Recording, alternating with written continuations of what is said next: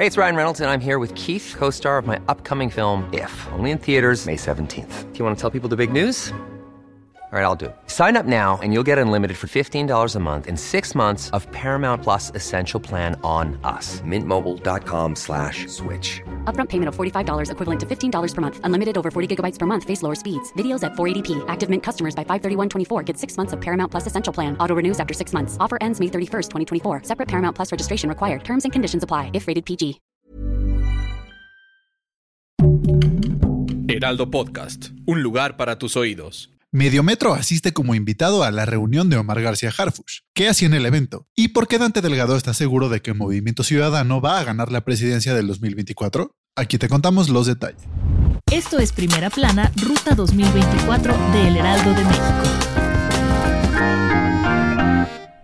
El club de fans de Omar García Harfush continúa creciendo y hasta celebridades del Internet asisten a sus eventos, así como el que tuvo recientemente en la alcaldía Gustavo Amadero.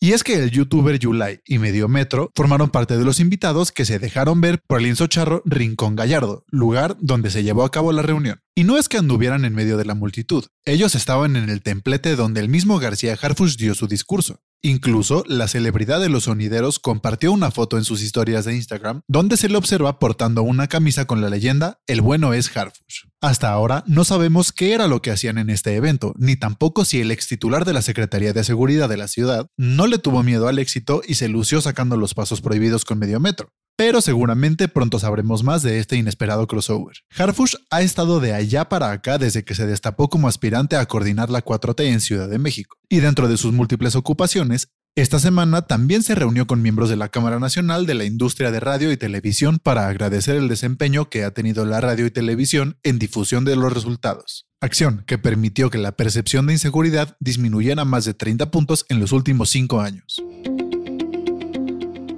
Y el que nos dio la sorpresa pidiendo licencia como alcalde de la delegación Benito Juárez fue Santiago Taboada.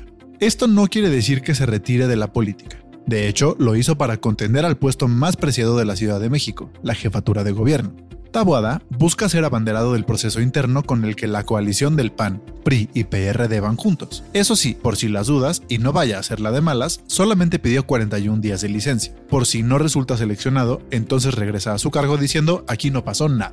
Y entre si son peras o son manzanas, por lo mientras dejó en su lugar a Jaime Isael Mata Salas, director general de Jurídico y Gobierno, quien tomará las riendas de la delegación una vez que el Congreso de la Ciudad de México le dé el visto bueno a la salida de Santiago Taboada. Pero él no es el único. Ahora todos andan pidiendo permiso para dejar cargos para ir por la corona de la Ciudad de México. En este caso se trata de Adrián Rubalcaba, que gobierna en Coajimalpa, quien ya advirtió que él también lo hará y muy humildemente dijo que tiene el mejor perfil para convertirse en el representante del Frente Amplio por México y que esta alianza tiene la oportunidad de vencer a Morena en 2024. Así que pronto lo veremos unirse a la lista de aspirantes que piden licencia para ir por la jefatura de gobierno. Si quieres estar bien informado sobre las elecciones del próximo año, no te pierdas la cobertura Ruta 2024 a través de todas las plataformas de El Heraldo de México. Escríbenos en los comentarios qué te parece este episodio.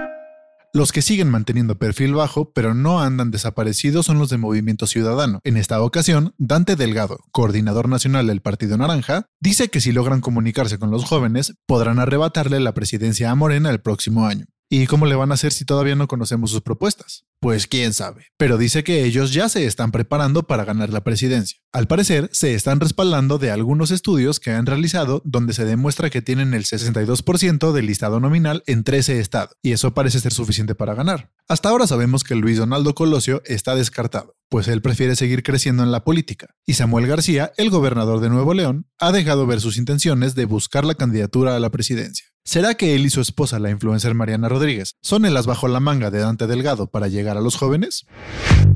Esto fue Primera Plana, Ruta 2024, un podcast de El Heraldo Media Group.